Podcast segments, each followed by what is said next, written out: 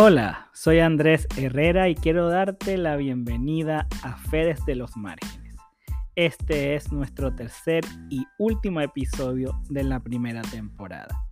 No te preocupes, ya estamos trabajando en la próxima temporada. Justamente queremos conocer tu opinión. ¿Cómo ha sido tu experiencia escuchándonos?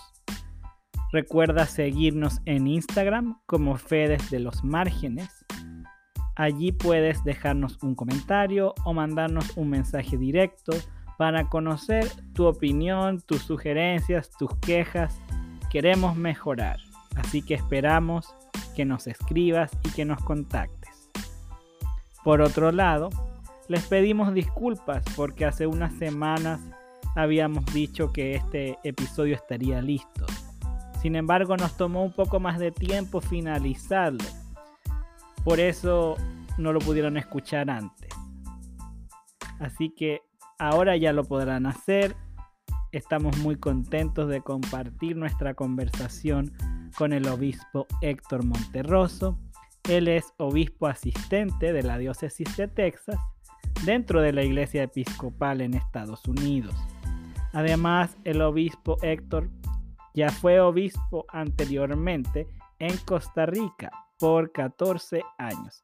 Así que tiene mucha experiencia ministerial y mucha sabiduría para compartir con nosotros. Te invitamos a que escuches nuestra conversación. Hablamos sobre los desafíos que tiene la iglesia episcopal al trabajar con las comunidades latinas, también cuáles son las oportunidades que vemos y particularmente hablamos de el tema de la diversidad sexual, porque sigue siendo en muchos casos todavía un tabú. Eso y mucho más compartimos con el obispo Héctor. Te invito a que nos escuches. Aquí vamos. Entonces, bueno, muchas gracias, obispo Héctor Monterroso, por estar aquí con nosotros. Yo estuve leyendo un poquito sobre usted aunque yo ya conocía un poco de usted, pero sé que nació en Guatemala y sé que fue obispo también en Costa Rica por 14 años y llegó a Houston, si no me equivoco, en el 2016, 17. 17. Sí, justo cuando yo me estaba yendo de Houston, usted estaba llegando. Entonces, bueno, le agradezco su tiempo, que nos acompañe hoy en este episodio de nuestro podcast. Y pensaba que para empezar, como tenemos personas, como no todas las personas que escuchan el podcast son de la iglesia episcopal, quizás no están tan familiarizados con lo que es un obispo o qué hace un obispo. Podríamos empezar por ahí. Así la gente lo conoce a usted y conoce también qué significa ser un obispo. Bueno, pues gracias por la entrevista. Yo creo que la tecnología nos ha ayudado en este tiempo de pandemia. A estar interconectados y, y, además ha despertado la creatividad y la curiosidad de mucha gente. Es interesante para mí ver cómo, por ejemplo, las iglesias eh, han asumido eh, el reto de involucrarse y actualizarse en términos del uso de la tecnología. Y cada vez que visito una iglesia, veo gente joven y gente adulta manejando las cámaras, los, las iPads, y todo lo que tiene que ver con tecnología, con tal de alcanzar más personas que no pueden congregarse debido a la pandemia o debido a su condición de salud. Claro. Entonces, eh, pues gracias por esta oportunidad y aprovecho entonces la oportunidad para saludar desde esta plataforma a la gente que nos ve y, y, será alcanzada a través de la tecnología y eh, llegaremos a, a, sus hogares o a los, lugares donde estén, ¿verdad? Esta pregunta es, es siempre interesante porque, eh, pues es cierto, a veces la gente no sabe qué es lo que hace ¿Qué hacemos los obispos, ¿verdad? Sí, incluso gente de la misma iglesia no, no lo tiene a veces tan claro. Sí, bueno, en nuestra iglesia el obispo, eh, nuestra, nuestros cánones y nuestra regulación indica que el obispo es un pastor, ¿verdad? Es un pastor. Ese es como su rol principal, ser el pastor de eh, la iglesia, ¿verdad? Tenemos diferentes clases de obispos. El obispo diocesano en la iglesia episcopal es el pastor principal, ¿verdad? Entonces, yo soy un obispo asistente, ¿verdad? Soy un pastor también, pero eh, bajo la dirección del pastor principal, que es el obispo diocesano, ¿verdad? Entonces, eh, por ejemplo, parte de mi, lo que hago yo eh, ahora es diferente a lo que he hecho en, el pasado, pero los obispos como pastores, por ejemplo, visitamos regularmente todas las iglesias que hay en una diócesis. Es parte de nuestra responsabilidad visitarles, celebrar con ellos la Santa Eucaristía, recibir nuevos miembros a través de la confirmación o a través de la recepción. Eh, muchas veces también celebramos el bautismo, aunque esto, aunque el bautismo puede ser celebrado por los sacerdotes, en algunos casos, eh, durante la visita del obispo nosotros bautizamos también, ¿verdad? Entonces, eh, resumiendo, un rol importante es dar la bienvenida y recibir oficialmente a los nuevos miembros de la iglesia a través y representamos a la iglesia eh, dando la bienvenida oficialmente. ¿verdad? Los obispos también ordenamos nuevos sacerdotes, ¿verdad? Ordenamos nuevos sacerdotes y es parte de nuestra misión y tarea eh, motivar e inspirar a los jóvenes, a los adultos, a los hombres, a las mujeres, para que eh, a través de una reflexión personal puedan descubrir en qué ministerio Dios les llama a servir a la iglesia y al mundo. Y entonces eh, parte de nuestra responsabilidad, de la responsabilidad de un obispo es ordenar nuevos eh, sacerdotes. También parte de nuestra responsabilidad es la responsabilidad administrativa, ¿verdad? Guiar a la iglesia y acompañar a la iglesia administrativamente. ¿verdad? Administrativamente significa eh, tener un orden administrativo, el cual incluye eh, las finanzas y también incluye la planificación. Esto es algo muy importante para la vida de la iglesia. Cómo nosotros establecemos los planes ah, estratégicos y la visión, cómo transmitimos la visión de la diócesis a todas las congregaciones. Y tratar de que todas las congregaciones puedan, de alguna manera, unirse en esa visión para poder caminar juntos, ¿verdad? Tener, tener una voz común y unas metas comunes que nos ayuden eh, a desarrollar nuestro trabajo. Creo que una tarea fundamental también de los obispos, aquí específicamente en la diócesis de Texas, es, em, es liderar y promover las nuevas misiones y las nuevas iglesias.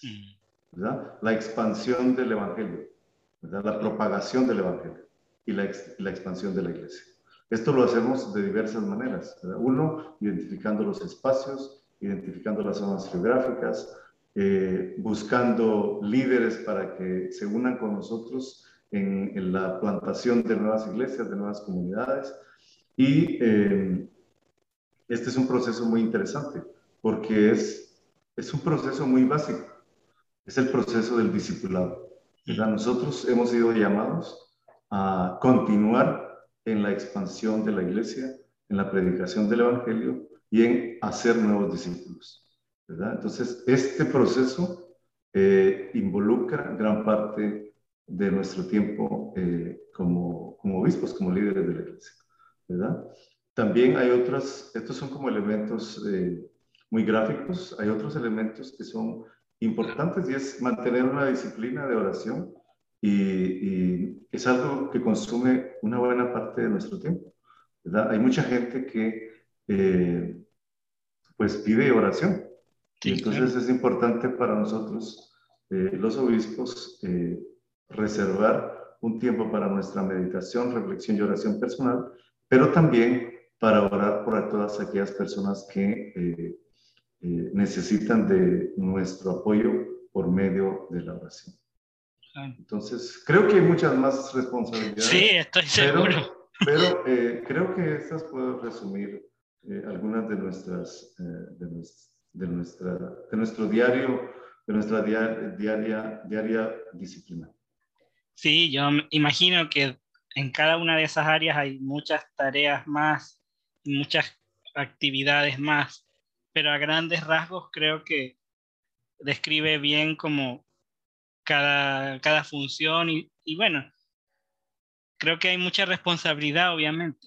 Como usted lo decía, hay mucha responsabilidad y, y me gustó que mencionara esto de, del tema de la, de la oración, porque uno piensa, uno piensa que quizás ya como que el obispo está como en otro nivel, entonces siempre es importante que todos tenemos que tener esas prácticas espirituales, sin importar como en qué rol estemos, pero tenemos que tener esa base para poder hacer bien nuestro trabajo, o ni siquiera nuestro trabajo, para que nuestra vida esté bien.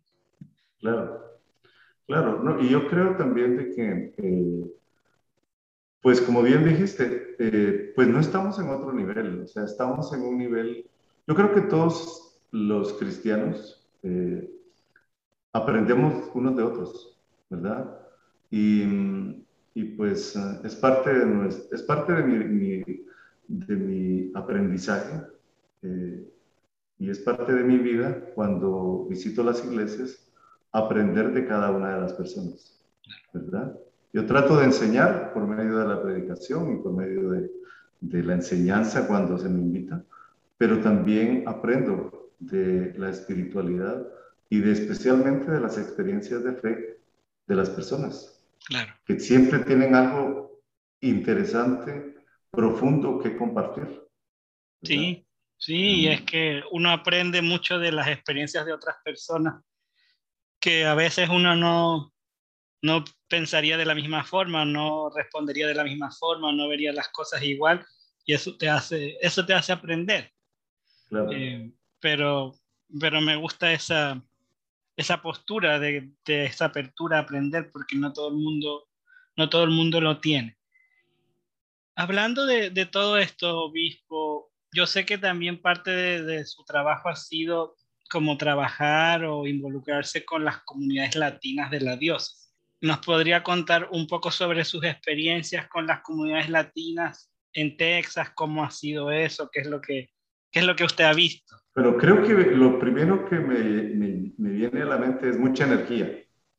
¿verdad? Lo primero que puedo ver cuando hablamos de congregaciones latinas es mucha energía. ¿verdad? Eh, la gente canta con, con, mucho ritmo, con mucha alegría, ¿verdad? Con mucha, la música es pues, un tanto diferente, ¿verdad?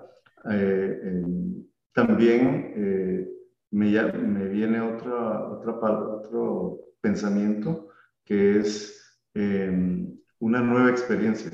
Para muchas personas en nuestras iglesias hispanas, la iglesia episcopal es como una nueva experiencia. No es un secreto que muchas de nuestras personas que eh, asisten a nuestras iglesias episcopales tienen un, eh, antecedente eh, católico romano. Claro. Y entonces, nuestra práctica litúrgica, aunque parece similar, pues no es la misma. Y entonces las personas cuando vienen a la iglesia y se involucran y empiezan a conocer, pueden darse cuenta que eh, sus opiniones, sus contribuciones eh, siempre son bienvenidas, sus aportes, ¿verdad? Claro. Y eh, esto viene a mi mente. Otra cosa que viene a mi mente es muchas nacionalidades, ¿verdad? Personas de muchos países. Nosotros aquí en Texas eh, eh, tenemos personas de muchas nacionalidades, ¿verdad? Y, muchas, y, especialmente de países de América Latina. Donde quiera que voy, donde hay hispanos, pues encuentro guatemaltecos como yo, o encuentro salvadoreños, o encuentro hondureños, o encuentro panameños, ¿verdad? Eh, encuentro personas de Chile, algunas de Argentina, ¿verdad? Casi de todos los países Centro y de Sudamérica eh, he podido conocer a través de mi experiencia visitando iglesias hispanas. Entonces, energía, eh, una nueva perspectiva, eh, muchas nacionalidades y todo esto lo que se resume es enriquecimiento de la iglesia. ¿Verdad? La diversidad realmente nos ayuda a comprender que eh, somos parte de algo más grande, mm. ¿verdad? De algo más grande y que Dios ha creado algo muy grande y que ha creado diferentes culturas y diferentes ideas y diferentes pensamientos eh, y esto hace que cuando nosotros valoramos cada uno de estos elementos, eh, la iglesia se enriquece.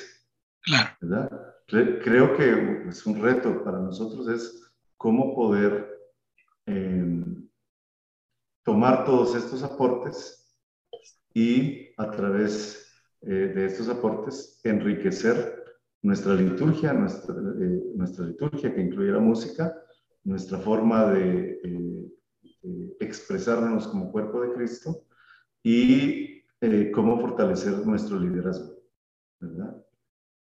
Sí, justamente, justamente para allá iba a ir con mi otra pregunta, que, como basado en todo esto, ¿qué desafíos tenemos? Porque yo también veo que, claro, muchas veces en mi experiencia al menos que fue limitada en Houston, como que hay, hay muchas cosas que son solo para gente que habla inglés. Entonces, eso también limita para la gente que no habla el idioma. O a veces también como que se espera que la comunidad latina como que copie lo que hacen las comunidades de habla inglesa y como que no, no, no se cuesta como aceptar que no vayan por ese camino y vayan por otro. Entonces, mi pregunta iba por ahí, de, usted lo mencionó un poco, pero ¿cuáles son esos desafíos que tenemos como iglesia, pero también desde, la, desde las personas latinas en nuestras iglesias? ¿Cómo, qué, podemos ir haciendo, cómo podemos ir avanzando. yo creo que uno de los retos eh, importantes que tenemos los hispanos para lograr una mayor presencia y eh, una mejor participación en la iglesia episcopal, especialmente en la diócesis de Texas, es que debemos formarnos, ¿verdad? O sea, nosotros tenemos mucha, tenemos una riqueza enorme eh, en nuestra iglesia. ¿verdad? Nuestra liturgia es, es algo maravilloso, ¿verdad? Y nuestra música, ¿verdad? Nuestras, nuestras leyes, eh, nuestra organización, nuestra estructura administrativa. Entonces, lo que necesitamos es involucrarnos más en todos estos procesos. Y para involucrarnos más en todos estos procesos hay que eh, formarnos, ¿verdad? Desde lo más básico hasta lo más especializado. ¿verdad? Y cuando nosotros nos formamos eh, en, en desde esa perspectiva, entonces vamos a ser tomados en cuenta.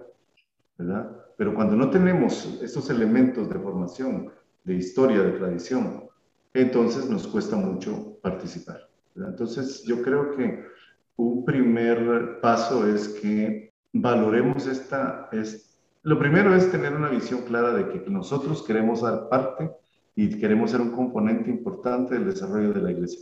Y como parte del desarrollo de esta iglesia, nosotros tenemos mucho que contribuir. Pero para poder contribuir, nuestras voces deben ser escuchadas. Y para que nuestras voces sean escuchadas, debemos tener eh, conocimiento y formación. Entonces, con esos, con el conocimiento y la formación, nosotros entonces podemos hacer que nuestra voz se escuche.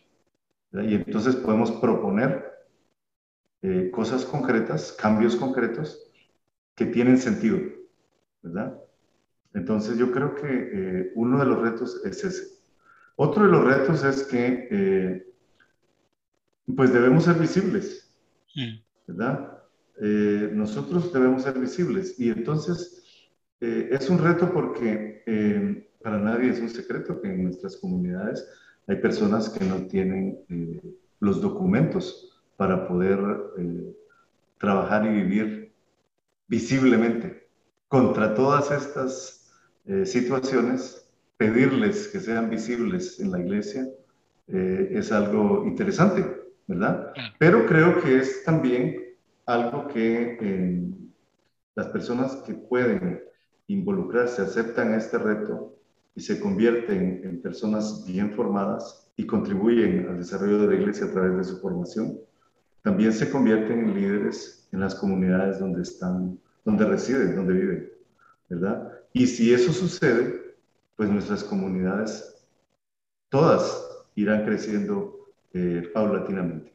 Sí, es un riesgo, como usted dice, un riesgo para las personas como ser más visibles cuando quizás no, no, no, no tienen la seguridad de poder hacerlo. Em, y claro, se pone en juego muchas cosas de la vida de cada persona, de su estabilidad, de la estabilidad que puede tener su familia.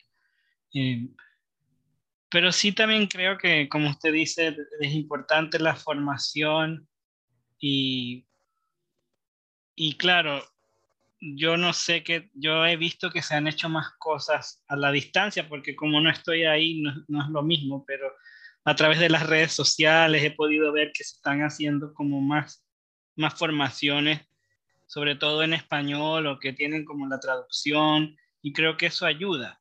Eh, creo que eso ayuda porque creo que esa es una de las limitantes más grandes, el tema del idioma, que hay muchas oportunidades para aprender muchas cosas, pero generalmente son solo en inglés. Y claro, si no, si no todo el mundo maneja el inglés, o al menos no en ese nivel, se dificulta aprender. Sí, es, es la realidad, ¿verdad? Por eso es que es importante eh, dar, los, dar los pasos, dar los primeros pasos y firmes porque eh, yo también recuerdo cuando yo me formé como, como sacerdote, pues no habían muchos materiales en español en términos de la iglesia episcopal, en términos de teología general, de historia, siempre hay.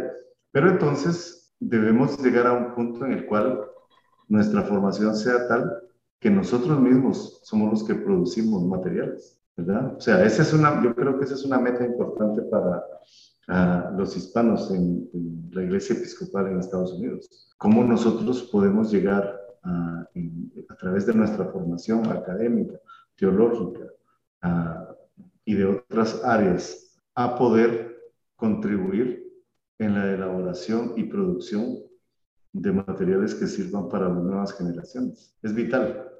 Sí, yo creo que eso, eso va a ser una gran diferencia. Yo lo veo también mucho en el área del cuidado espiritual. Yo estuve en Houston justamente formándome en esa área y claro, todo lo que yo leía era en inglés, pero por ejemplo ahora que estoy aquí en Chile, cuando la gente me pregunta de materiales que le puedo compartir en español, claro, casi no hay muchos materiales que yo les pueda decir, mira, este es un libro que te habla del cuidado espiritual o este es un libro que te habla del duelo.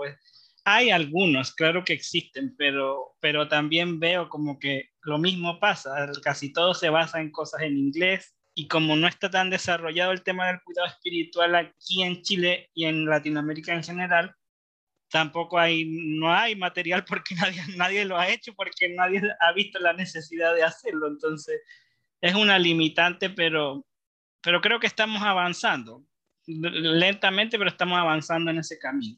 Sí, yo creo que, por ejemplo, eso, sería, eso debe ser un proyecto interesante.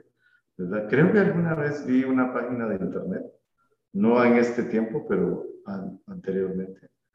Y este, la persona que, que eh, alimentaba esta página de internet, su misión, entendió esta persona, era eh, colocar en la página una lista de materiales mm.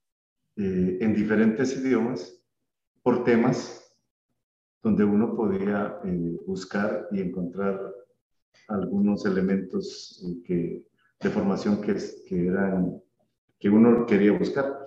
Y entonces fue muy interesante porque tenía una gran cantidad de materiales, reflexiones, artículos, sermones, opiniones, algunos programas. Entonces, ojalá que alguien tuviera esa iniciativa, ¿no? Y entonces, eh, porque como tú dices, de repente hay materiales que solo tú conoces, que existen porque te has dado la tarea de buscarlos, ¿verdad? Pero, pero de repente hay otras personas que como tú serían beneficiados si pudieran participar de esos materiales.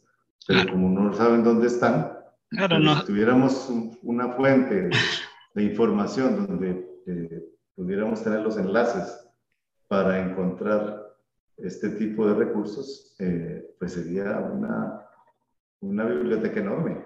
Exacto. Enorme, sí.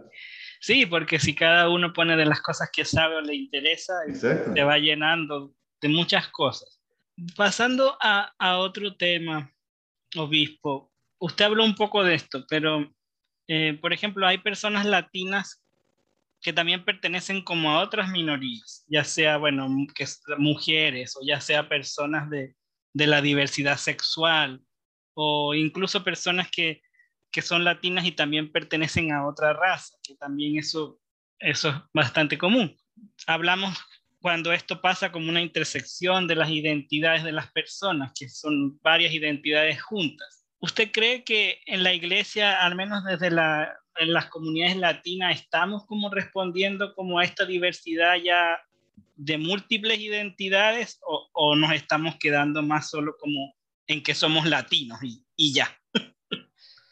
Creo que, que tienes razón. Yo creo que es un área que eh, no trabajamos mucho los hispanos o los latinos. No sé si es porque, porque las, las personas que son miembros de nuestra iglesia culturalmente aún siguen siendo muy conservadores y entonces no hablan acerca del tema. Eh, no sé si se da eso. Eh, me imagino que puede ser una una gran posibilidad. Eh, pero, pero es la verdad lo que estás diciendo, ¿verdad? Yo he visto que algunas personas eh, eh, que pertenecen a esta diversidad sexual, por ejemplo, hispanos, se sienten más cómodos participando en iglesias de habla inglesa. Claro. ¿Verdad? Por el mismo hecho de que no es un tema que se discute en las iglesias hispanas. Sí. Así que creo que esto es un, tenemos un déficit ahí, ¿verdad? Un déficit en, en español, ¿verdad? A nivel de la iglesia en general, pues estamos claros que eh, nuestra iglesia es una iglesia que tiene un gran avance en estos temas de la inclusión, de la participación y del respeto total, ¿verdad? Y creo que lo mismo pasa en iglesias de América Latina, iglesias episcopales de América Latina. También siempre hay, una, hay un déficit y hay una discusión que a veces no quiere, no quiere darse. Sí, sí, yo también, bueno, mi experiencia en, limitada nuevamente en Houston fue, fue parecido. Yo, yo no visité muchas iglesias hispanas, pero cuando las visité, no era claro para mí si eran inclusivas o no, eran muy amigables todos, muy queridos, muy simpáticos, muy cariñosos, muy cercanos, como solemos ser nosotros, pero así como algo explícito que me dijera, bueno, aquí estamos celebrando también esta otra diversidad, no era algo claro. Y también pasa aquí, pasa aquí en Latinoamérica. Yo estuve en Ecuador un tiempo y en, la, en, la, en, la, en una iglesia episcopal en Quito, y claro, el, el, sacerdote de la iglesia sí predicaba y sí hablaba de que se aceptaba la gente de la diversidad sexual, pero eso no era muy común en otras iglesias y no era, y no era muy común en Ecuador en general, fuera de la iglesia episcopal, escuchar un mensaje así. Y aquí también, aquí también me ha pasado lo mismo. Aquí, aquí bueno, aquí no hay iglesias episcopales, hay iglesias anglicanas, pero suele ser más conservadora en esos aspectos y también la cultura chilena suele ser bastante conservadora, entonces no se habla de esos temas y creo que las generaciones más jóvenes, más jóvenes que yo, y están empujándonos cada vez más a eso, porque son, han crecido en, en ambientes mucho más diversos y esa es una de las cosas que, que a veces les ha alejado de las iglesias. Creo que al menos lo que yo he visto, pero pero bueno, creo que justamente como las generaciones más jóvenes están empujando eso, yo sí pienso que hay personas latinas que están trabajando en eso y que, y que están dentro de comunidades latinas y que están diciendo, sabes, también es necesario que hablemos de esto, porque ese es como el primer paso, o sea, hablar del tema, que deje de ser un tabú, poder conversar y ahí ir avanzando, porque efectivamente también, como usted dice, desde la parte del el, ámbito de la iglesia a nivel nacional y en las iglesias en inglés, la mayoría, no todas, pero la mayoría son, hablan mucho más del, tema de la diversidad y es, mucho más claro cuando uno está ahí que son inclusivas. Sí, yo creo que la iglesia ha invertido mucho tiempo y, mucho diálogo y sufrimiento y, alegría en este, al discutir y al entrar de lleno en el tema de la inclusión, de la inclusividad. ¿verdad? Y hemos aprendido mucho. Y hemos aprendido a, eh, no solo a, conocer, pero también a, arrepentirnos de mm. cómo eh, hemos juzgado, ¿verdad? Y hemos aprendido a reconciliarnos, ¿verdad? Eh, y hemos aprendido a, a, valorar a las personas de la diversidad sexual y de otras y hemos eh, aprendido también a respetar, ¿verdad? De tal manera que eh, podemos convivir juntos, ¿verdad? No, como tú bien dijiste, no todos están de acuerdo, pero eh, aceptan a los que están de acuerdo. Claro. Y en esa, en esa apertura de pensamiento y espíritu, tratamos de hacer vivo el lema que siempre manejamos, que todos son bienvenidos, ¿verdad? Y, dar la bienvenida significa eh, que aceptamos a las personas eh, plenamente, ¿verdad? Y tratamos de que eh, viva su espiritualidad plenamente con nosotros. Sí, yo, yo le cuento un poco mi experiencia ya más personal, porque justamente yo no siempre lo cuento en, las comunidades latinas porque no sé cómo la gente va a responder. Pero yo soy un hombre trans, yo empecé mi transición en el 2005, cuando yo ni siquiera estaba en ninguna iglesia, ni la, ni la religión, ni la fe, ni nada era importante en mi vida. Eh, pero fue, fue justamente esto que usted está diciendo, de que todos son bienvenidos, de que se acepta a la persona plenamente, lo que me llevó a la iglesia episcopal porque yo había estado en otras iglesias donde me habían dicho, no, sabes, tú estás pecando, tú estás yendo contra Dios, no, no, puedes, no puedes seguir en ese proceso. Y yo decía, no, yo no siento que yo estoy mal, ni que Dios se ha equivocado, ni nada de esas cosas. Y yo seguí buscando y buscando y buscando. Y claro, en Estados Unidos encontré la iglesia episcopal y, y dicen como que, bueno, aquí me voy a quedar, aquí me siento bien. Pero me ha pasado lo que usted mencionaba de otras personas, que yo estaba en una iglesia en inglés justamente por eso, porque en ese espacio para mí era claro que yo era aceptado. En los otros no era tan claro, entonces yo estaba así como que, bueno, me voy a ir a donde esté más claro para no arriesgarme a pasarlo mal de nuevo. Pero, por otro lado, no es, no es lo mismo cuando es, no es tu idioma principal, no es lo mismo cuando no es tu cultura. Son muy amigables, muy queridos, muy todos. Bueno, pero uno igual siente como eso que no es lo mismo que cuando uno está con su propia gente, por así. Pero también ha sido mi experiencia que compartir mi historia ha hecho que las personas vean las cosas de otra manera, porque ya conocen a alguien en persona que tiene cosas en común con ellos y lo ven de otra forma, cuando no es solo algo como alejado, como de la televisión o de un programa o de otra cosa que es una experiencia que no la conectan con nada. En cambio, cuando uno cuenta su historia y ellos te conocen y conocen de ti y han tenido una relación contigo, no, no todo el mundo cambiará de opinión, pero mucha gente ve las cosas diferentes. Esa ha sido mi experiencia al menos. Y eso me da esperanza de que, es, que las cosas puedan ir mejorando. Sí, yo creo que eso es, muy, es sumamente importante. Yo creo que pasar la voz y compartir una buena experiencia de una comunidad que te ha recibido y te, ha valorado y, te ha apreciado como persona y te ha invitado a vivir tu espiritualidad allí, pues son lugares que uno debe recomendar.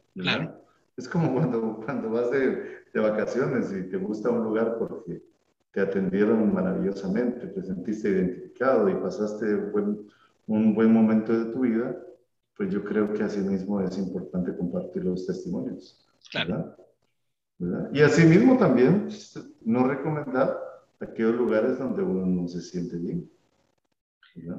Sí, claro, uno puede decir, mira, aquí no, no me fue tan bien, pero, tan, pero uno puede, siempre hay un espacio para mejorar. Eh, y para decir, ustedes podrían hacer esto o, tener la conversación.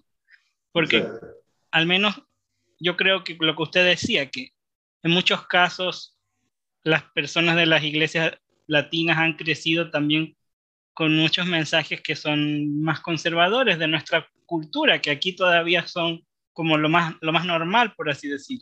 Entonces, claro, si no conoces otra, otra cosa, otro mensaje, también pasa con, con, la teología. Si uno solo conoce una teología y solo no conoce otra, no tiene tampoco cómo aprender otra cosa, cómo ver otra perspectiva. Entonces creo que muchas veces solo el hecho ya de, de exponerse a algo nuevo, de conversar de algo nuevo, te va abriendo oportunidades. Pensando en, en todo esto, obispo, que ya hemos hablado de los desafíos, que son varios, hemos hablado también de las cosas positivas de nuestra cultura y lo que nos ayuda. ¿Qué, ¿Qué, ve usted que le da esperanza dentro de todo esto que hemos conversado y dentro de lo que ha vivido con las comunidades allá? Sobre todo con esto de la pandemia, así como usted lo mencionaba, mucha gente que nunca había transmitido un servicio por internet ahora lo transmite. Mucha gente que no tenía redes sociales ahora tiene. Entonces, en ese sentido hemos, hemos avanzado muchas cosas. Pero ¿qué otras cosas le dan esperanza para el futuro de nuestra iglesia y sobre todo para el futuro de nuestras comunidades? Bueno, me da esperanza eh, ver que en nuestras comunidades hispanas, pues siempre hay, eh, hay jóvenes que, son, que están siendo confirmados, niños que están siendo bautizados eh, y que se mantienen conectados con la iglesia. Entonces, eso me, me, da esperanza porque hay futuro, ¿verdad? Me da esperanza el hecho de que haya más gente que, eh, que quiera eh, hacer eh, esfuerzo en español, ¿verdad? Como lo que tú haces, eso me da esperanza porque yo creo que este es un tiempo en el cual nosotros podemos tomar ventaja mm. de la tecnología y de las redes sociales para poder transmitir y comunicar eh, algo positivo. También me da esperanza que, eh, que no nos hemos quedado estáticos. Yo, por, por ejemplo, los informes que recibo de las congregaciones y de las iglesias, lo que veo es que eh, la, la, expectativa que teníamos de perder miembros en la iglesia, de de no tener las habilidades para comunicarnos a través de las redes sociales. Eh, todo esto se ha convertido en un, no en una, una, derrota, sino más bien en una ventaja. Claro. La gente se ha vuelto eh, creativa, ha despertado la creatividad, ha despertado el interés, ha despertado eh, otras formas de, de adoración ha despertado también el liderazgo. Hay gente que ha surgido como eh, asumiendo responsabilidad y al asumir responsabilidad ha despertado en ellos eh, liderazgo. Creo que ha habido también mucha producción de documentos, ¿verdad? hablándonos sobre eh, la Eucaristía, hablándonos sobre el valor de la comunidad, eh, materiales que nos hablan sobre eh, la importancia de la pastoral hacia las personas que están en sus casas y que no pueden eh, salir por el riesgo de contagio o porque tienen una condición de salud que es muy, pueden ser muy afectados. Entonces, creo que nosotros los, los humanos tenemos una una cualidad que es la de reponernos, reponernos y asumir grandes retos. La pandemia nos ha retado, ha descubierto al descubierto que somos vulnerables, pero también ha puesto al descubierto que eh, eh, nosotros tenemos un espíritu de solidaridad muy grande y que cuando eh, nos afecta, somos afectados, siempre hay una respuesta positiva de, eh, que se refleja a través de la solidaridad. Y yo creo que esto es algo que debe ser un valor importante en nuestras vidas. Y es un valor que, que todos tenemos, ¿verdad? Y que eh, constantemente es señalado en, a través de las Sagradas Escrituras. Cómo nosotros podemos preocuparnos por uh, nuestro prójimo. Entonces, eh, esto es lo que nosotros hacemos. Todo nuestro trabajo, como dice Jesús, se resume en dos cosas, en amar a Dios y amar a nuestro prójimo. Y entonces todo lo que hacemos, esta entrevista, este, este podcast, eh, nuestra liturgia, nuestra música, eh, todo lo que nosotros tenemos eh, nos sirve para poder mostrar nuestro amor a Dios y nuestro amor al prójimo. Si hacemos, si no hacemos, si hacemos las cosas sin tomar en cuenta estos dos valores y mandamientos importantes, entonces eh, no está relacionado con el ministerio que nosotros desarrollamos. Bueno, le agradezco, le agradezco, obispo, por, por, e, por, eso, porque sí, porque a veces, a veces nos podemos como perder el norte entre medio de tantas cosas, sobre todo en este, en este tiempo que estamos como de, de la productividad y de que hay que hacer cumplir tantas demandas. A veces uno se puede incluso personas que estamos en las iglesias podemos como perder el norte. Incluso con el podcast podríamos decir hoy nos preocupamos más por cuánta gente nos está escuchando y quién está escuchando el podcast y podemos dejar de lado esto, esto que es más básico, que es como cuál es la misión que está detrás eh, y qué estamos y qué queremos qué queremos mostrar. Entonces ese, ese recordatorio me, me parece muy importante. La última cosa, para los que nos están escuchando y quieren conocer más de usted o, encontrarlo en las redes sociales o pedirle oración o no sé, ¿cómo pueden comunicarse con usted o cómo pueden encontrar? Bueno, creo que eh, una forma sencilla es eh, enviarle un correo electrónico, ¿verdad? Que es, mi correo electrónico es hmonterroso arroba epicenter.org. Esa es la forma más más fácil en el momento, en el Facebook. Yo soy activo a medias porque eh, lo, el Facebook lo maneja, eh, desde la oficina tenemos a alguien que maneja parte de nuestras redes sociales para, eh, para tener un poco de más control en qué, qué, cómo, cómo mantenemos la información claro. en, las redes sociales. Pero por mi, en mi dirección electrónica es fácil realmente y, y, con mucho gusto. Si alguien, si alguien se comunica conmigo, pues, se recibirá una respuesta, respuesta pronta. Tenemos una, tenemos una disciplina de contestar muy rápido, así que con mucho gusto. Sí, yo, yo puedo dar fe de eso, porque siempre me responden rápidamente. Ah, bueno, Así que bueno, bueno, obispo, le agradezco su tiempo, le agradezco sus enseñanzas, y las experiencias que nos comparte. Y bueno. Bueno, Andrés, muchas gracias. No, a usted.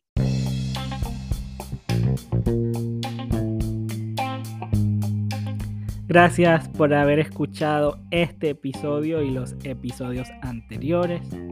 Nos da mucho gusto que nos hayan acompañado en esta aventura de explorar cómo se vive la fe desde los márgenes. ¿Qué significa ser una persona de fe? que está en los márgenes. Próximamente tendremos novedades sobre nuestra segunda temporada. Si tienen ideas o sugerencias, como les dijimos, no duden en compartirlas con nosotros. Recuerden seguirnos en Instagram, recuerden suscribirse y dejar sus reviews o reseñas en las plataformas donde escuchan sus podcasts.